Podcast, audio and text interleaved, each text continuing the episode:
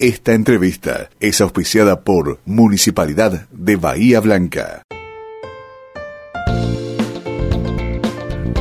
Estamos en línea ahora con Tomás Balmaceda. Él es doctor en filosofía, da clases en varias universidades, em, es periodista y también es escritor y ha escrito varios libros, en los cuales uno, no el último, es quién es la chica que mezcla dos cuestiones que, que a mí me encantan, la literatura y la música.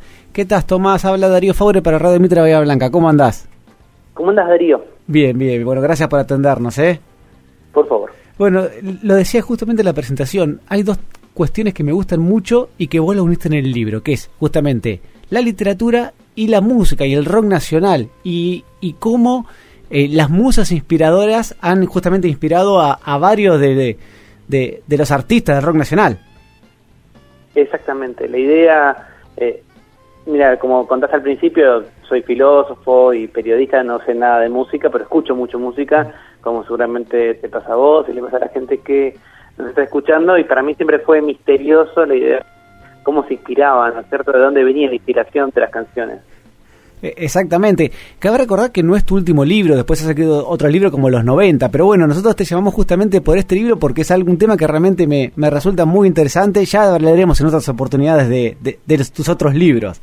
Y contanos un poco, y contanos un poco a ver eh, algunas de las historias de, de, esas letras que, mm, si bien no eh, más de cuatro años te llevaron eh, el, la investigación sobre eso y hay más de 200 canciones en el libro. Exactamente, lo escribí con Agustina Larrea, que es una, amiga y es periodista, trabaja actualmente en Infobae, y un poco la idea era, bueno, a ver quién quién estaba atrás de esas canciones, por ejemplo, La muchacha de de papel, bueno, quién era. Eh, entonces empezamos a investigar, en algunos casos pudimos hablar con los con los músicos y con las musas, en otros casos tuvimos que reconstruirlo, como por ejemplo en el caso de Flaco Espineta, que se había fallecido cuando arrancamos nosotros con la investigación, y bueno, por ejemplo descubrimos que la muchacha de papel se llama Cristina Bustamante, fue eh, su primera novia, era la hija del portero de, de, la casa de Emilio del Garcio, que es uno de los integrantes, por supuesto, de Almendra. Eh, el flaco era amigo de, de, Emilio del Garcio del colegio, y bueno, yéndolo a visitar, como tantas veces nos pasó a nosotros en la adolescencia, conoció a, a la hija del encargado del edificio, a Cristina, y ella terminó siendo eh, esta muchacha ojos de papel que nada más y nada menos uno de los clásicos más importantes que tenemos en el rock nacional. Sin duda, sin duda, digamos, por eso también es interesante, yo creo que mm, eh, en, en, en, en, muchos casos hay literatura, por ejemplo, con el tango, no sé, hay 500 libros escritos sobre Malena o, o sobre quiénes eran es verdad. las personas inocentes, sobre los que se escribían, y yo creo que de a poco, lamentablemente, el rock nacional cumplió eh, medio siglo del año pasado, digamos desde Los Gatos hace 50 años, y lamentablemente hay personas muy importantes que no están con nosotros, como Papo, como Cerati, como el Flaco que recién lo mencionábamos. Entonces un poco la idea del, del libro era empezar a, a, tener un registro, nosotros tratamos de ser lo más rigurosos posibles, en el caso de que no hubiese, digamos, certeza de alguna historia, la, la nos consignábamos como, como una versión, pero tratamos de que, de que pueda quedar esa, esa esa, esa información disponible para el futuro. Exactamente, porque hay algunos casos que no se sabe y, y bueno, y el libro, lo, lo, como decís, son las versiones y distintas versiones que, que a veces quedan en, en, la, en leyendas urbanas. Totalmente, y, y, porque además también los músicos son pillos, son pícaros. eh, es parte de su trabajo, por ejemplo, reconocer que le, le dedicaron, no sé, nosotros hablamos con con Rata Blanca, que es un, una banda icónica del metal aquí en la Argentina. Ellos tienen un tema que se llama Mujer Amante. Sin duda, eh, un temazo. Ah, le fuimos y le preguntamos, bueno, ¿qué, ¿quién es la Mujer Amante? Y ellos se reían porque se lo dedicaron a 50 chicas, o sea, cualquiera que estaba con ellos le decían que era la Mujer Amante. Entonces, en ocasiones eh, hay una, efectivamente, alguien que inspira, una, una persona de carne y hueso que inspira. No necesariamente para nosotros tiene que ser siempre una pareja, puede ser una madre, una hija, eh, o incluso una figura, um, digamos, histórica, y en otras ocasiones es simplemente, bueno, la forma de componer y que eso a veces, bueno, el músico lo aprovecha para, para más chicas.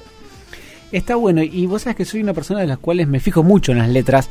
Inclusive, por ejemplo, el otro día hablando con mi hijo de 10 años, un tema nuevo de rock nacional, pero que habla de un amigo, de un amigo que, que fallece y se le dedica a él. Y, y, a mí, por lo menos, y a mi hijo le pasó lo mismo. Nos llega más cuando uno conoce las letras, conoce la historia que hay detrás de las letras, además de la melodía, obviamente, pero la letra para mí es muy importante dentro de una canción. Sí, totalmente. Mira, de algún modo yo creo que las las canciones tienen como una doble vida, como una doble biografía.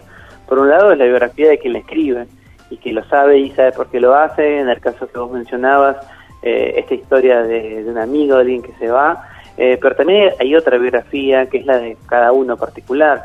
Eh, no sé, nosotros tuvimos la oportunidad de hablar con, con Fito Páez, que yo nací en los 80, o sea que yo pasé los 90 en, mi adolescencia. Igual que yo. El amor después del amor es como la banda de sonido de mi adolescencia y, y bueno, poder charlar con él y que me contara, por ejemplo, que Brillante sobre el MIG se le ocurrió eh, viendo a la Fabiana en un piano, eh, a Cantilo, ellos eran novios, digamos, como que ahí conocí esa historia del libro, conocí la historia de esa canción, pero para mí Brillante sobre el MIG es el tema de, mi séptimo grado, digamos, de mi ingreso del colegio. Claro. Entonces, hay, hay muchas canciones que nos recuerdan a una vacación, a un amor, o a una despedida, o a un o a una separación, y bueno, esa es como una, una, una biografía de la canción, la otra es la que tiene cada músico.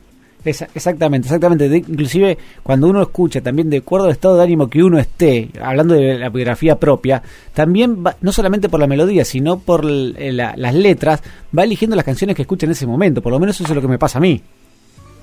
Total. Eh. Y de, las de las letras que ustedes analizaron, ¿cuál es la que más te gustó a vos? O, o nombrame algunas de las que más te gustaron. Y a mí, digamos, para mí, que no voy a decir nada muy nuevo, pero uno de los grandes autores del rock nacional es Jorge Serrano, el de los auténticos decadentes. El perro eh, Serrano. Autor de, por ejemplo, no sé, un sitio de peluche de Taiwán, pero también de Venir Raquel, eh, no sé, La Prima Lejana, hay tantas canciones, uno quizás tiene vinculado a, los auténticos, a los piratas, o a la joda, o a, a bailar, y la verdad que hay un montón de otras canciones que compuestas por él, eh, fuimos, él vive en Villa Gesell, fuimos a Villa Gesell a entrevistarlo y, de, esa tarde que pasamos tomando mate con facturas, eh, digamos, él me pareció un autor muy interesante porque no escribe mucho, eh, escribe tres o cuatro canciones por año, nada más, le cuesta muchísimo escribir y, y también vi como la, eh, de alguna manera, la, la paciencia de un artista, por decirlo eh, de algún modo y que es muy distinto, por ejemplo, de Fito, que nos contó que él todo el tiempo compone y que básicamente uno cuando agarra los discos de Fito y, se fija más o menos con quién salió en esa época, puede unir con flechas, es muy fácil, digamos, él, él, cuenta su vida en canciones. Exactamente. Y hablando de Jorge Serrano, ¿le preguntaste a quién o quién se pensó en escribir Fósforo, que es uno de sus temas de su único álbum eh, que hizo en forma personal? Sí, de Malone, ¿sabes que no me acuerdo de eso? Porque, mira, es re interesante. Él realmente, eh, como te decía, yo escribe poco y ahora me hace pensar. Tendría que volver a ver las de grabaciones. Sí, porque es un tema eh, que se ve que se la, eh, por lo menos piensa en alguien cuando lo hace por el tipo de letra que es. Ah, qué buena pregunta. me voy a fijar. Es muy gracioso. Él sale con, está casado hace muchos años, con, con, con una chica, con una señora, tiene unas mellizas y en muchos casos las canciones son para ella, pero en, muchos casos se, te lo por ejemplo, con un sitio de peluche de Taiwán, exactamente para que uno también vea cómo estas canciones eh, surgen también de, experiencias propias de esas personas, ¿no? Y que los músicos y los grandes compositores también sufren como nosotros y a veces también se hacen un poco la cabeza. Vos sabés que hay, hay otro grupo que me gusta mucho, se llama Caballeros de la Quema. Contanos un poco Avanti Moroche, de dónde surge. bueno, mira, esa es una, historia un poco polémica, está medio complicado. Eh, Iván Noble no quiso hablar, eh, lo, nos comunicamos con él, tuvo de buena onda, simplemente contó que él no quería contar porque no había eh, musas detrás de sus canciones, no sabemos si eso es cierto o no, pero sí nos pasó que cuando quisimos reconstruir a Morocha, muchos creían que era por Natalia Oreiro, eh, y de hecho si uno revisa la las revistas y los eh, periódicos de esa época es la versión que se da. Y es interesante porque sospechamos que él mismo inventó esa versión. Tenemos un periodista que entrevistamos, para justamente hacerle un reportaje a Iván y cuando fue a la casa, en el en la heladera tenía pegada eh, una foto con un imán de Antel Oreiro. Entonces, el, como que Iván le mostró al periodista esto como haciéndose el sonso, y de ahí surge el, eh, de alguna manera esa versión. Eh, nosotros haciendo, tratando de hacer un, una, historia un poco más amplia, nos daban los tiempos, Avanti un broche previo que Iván conociera a Natalia, y sospechamos que la, la, la verdadera musa eh, ahí atrás es Valen- Valentina, eh, una, una actriz, ay, se me acaba de, de el nombre, pero bueno, no es exactamente Oreiro, pero bueno, que la versión en realidad la creó el mismo Iván, que es muy bueno para el marketing. Sí, de hecho que no tiene musas inspiradoras. En su último álbum, que salió después del libro, Perdido por Perdido, hay un tema que se llama The Will de la Cima, que también habla también de una mujer que, que debe hacer referencia alguna por, por cómo, cómo es la letra, que bueno, es del año 2016, eh, posterior al libro. Y de Andrés Calamaro, ¿qué nos puedes contar? De Andrés Calamaro, ¿qué nos puedes contar? Ah, mira, bueno, con el salmón pasado también raro. Eh, Andrés poco quiso leer el libro. Eh, él también eh, en varias ocasiones dijo que eh, las musas no existen, mentira, pero a veces es medio mentira. Sabemos que eh, efectivamente él escribió a muchas de sus mujeres.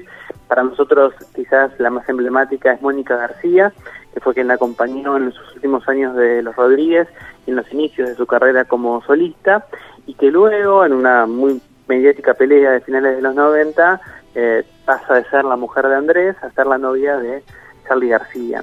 Mónica es la que está detrás de Say No More y hay un famoso eh, enfrentamiento mediático de, de, de, de finales de, siglo, que es que, bueno, eh, Andrés va con un bate a, a, aquí en Buenos Aires en Tower Records, que es una, era una disquería clásica, digamos, eh, del uno a uno, y destruye con un bate la batea de todos los discos de Say No More.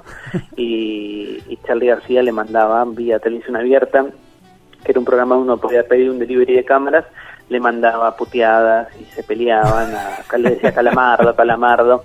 Si lo buscan en YouTube eh, está. Y fue una pelea que duró muchísimo y que recién la pudo zanjar Fito Páez por los 25 años del amor después del amor.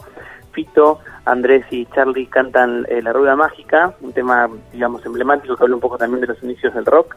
Y hicieron los 25 años de, de, de ese álbum, eh, a la hora de cantar esa canción, aparecieron en pantalla videos de ellos dos cantando y ahí se supo, gracias a un tuit de Andrés, que mmm, se habían eh, amigado, digamos. Pero eso es, por ejemplo, esa chica Mónica García es la flaca del tema La Flaca, justamente. Eh, de alta sociedad del álbum. De, de Andrés. Claro, sin duda.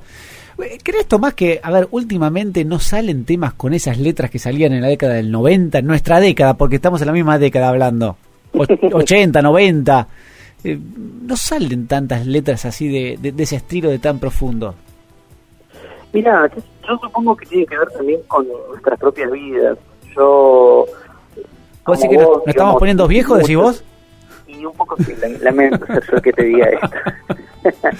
Pero estoy seguro que los chicos que nos están escuchando van a decir, no, también Biónica tiene buenísimas letras, o Bam, o Lali. Pero bueno, nosotros quizás escuchamos esto. Es interesante, hace poquito me junté con el representante argentino de Spotify charlando de, cosas de trabajo y él me contaba, Agustín me contaba que en Argentina hay mucha hay mucho consumo retro y muchísima gente está en Spotify escuchando quizás canciones de Calamaro, de Páez, de Charlie, de, de Pineta, por supuesto, de Cerati y no son la, no, los nuevos lanzamientos, digamos, hay como un cúmulo nostalgioso interesante. Yo no sé si son mejores las canciones de antes, eh, pero quizás están vinculadas, como charlamos hace un ratito nosotros, está vinculada con nuestra propia biografía.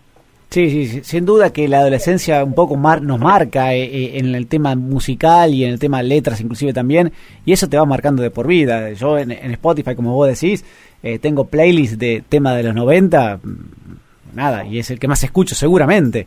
Fito, Charlie, eh, Calamaro, Cerati, con Soda en su momento. Bueno, digamos, tiene que ver justamente lo que mencionábamos con esto, con cómo cada uno recepciona esas canciones y cómo las resignifica. Nosotros no queremos meternos con el libro en ese, en ese campo, sino que tratamos de contar, bueno, cuál es la historia para el músico, para el compositor. Correcto. ¿Y qué nos podés decir de los redonditos de ricota? Uf, ¿Eh? Mirá dónde te metí. por todos los temas polémicos. ¿Viste? Eh, mira, los redondos, digamos, explícitamente dicen que sus, letras no tienen significado, que no es que es fácil de encontrar, que tienen, digamos, es otra manera de entender el arte. Nosotros encontramos una, eh, haciendo, hicimos mucha investigación bibliográfica, fuimos hemerotecas y encontramos una revista, es más, se llamaba Tampa Rock del año 85, en donde hasta hasta donde podemos saber nosotros es el, el, el, único momento en el que los redondos decidieron sentarse a hablar de sus canciones su significado y lo único que encontramos parecido a una musa es en la solitaria de vaca cubana que eh, específicamente esa vaca existió, o sea, ahí nosotros recuperamos esa noticia, en la década del 80 un viejo satélite ruso quedó fuera de servicio, obsoleto, y cayó la atmósfera y, cayó en la isla de Cuba y mató una vaca.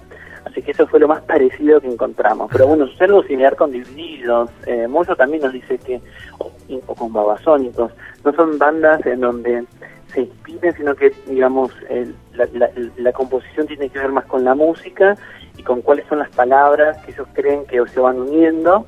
Nosotros, de todas maneras, hablando con Ética García, que salió mucho tiempo con vos, nos contó bueno, un poco la historia acerca de Spaghetti del Rock, que ella eh, es la música inspiradora, eh, según su versión, pero si la conmoción, pues se puede decir, no, bueno, unimos palabras que nos sonaban o que nos inspiraron en ese momento. Por eso a veces las letras de los redondos, de divididos, de basónicos, son algo crípticas. Pero bueno, cada uno también quiere ver ahí eh, cosas distintas. De hecho, en, hace poquito en, me encontré en una librería con un, un libro entero de, de, explicaciones de temas de los redondos y me sorprendió porque, bueno, ellos explícitamente dicen que no, el, el, el, indio del CAI dicen que no componen de esa manera tradicional. Es que también pasa eso, ¿no? Uno ya empieza a, a, ver, a tratar de ver de dónde vienen y si uno no hace el trabajo que ustedes hicieron, que nada, uno le puede dar eh, más a la letra, por ejemplo, de los redondos, miles de significados, porque es mucho metafórico. Total. Sí, sí, sí. Tomás, te queremos agradecer, la verdad que sería hablando de rock nacional y de letras durante todo el día, pero bueno, sé que está con otro compromiso. Les recomiendo seguirlo en Twitter, es arroba Capitán Intriga, hace mucho tiempo que lo sigo, la verdad es que está muy bueno lo, lo, que, lo que va subiendo a Twitter, así que se los recomiendo a todos los oyentes, eh, nada, seguirlo. Tomás, muchísimas gracias, ¿eh? Al contrario, eso me encanta hablar del libro, así que te agradezco este tiempo. Bueno, un abrazo grande.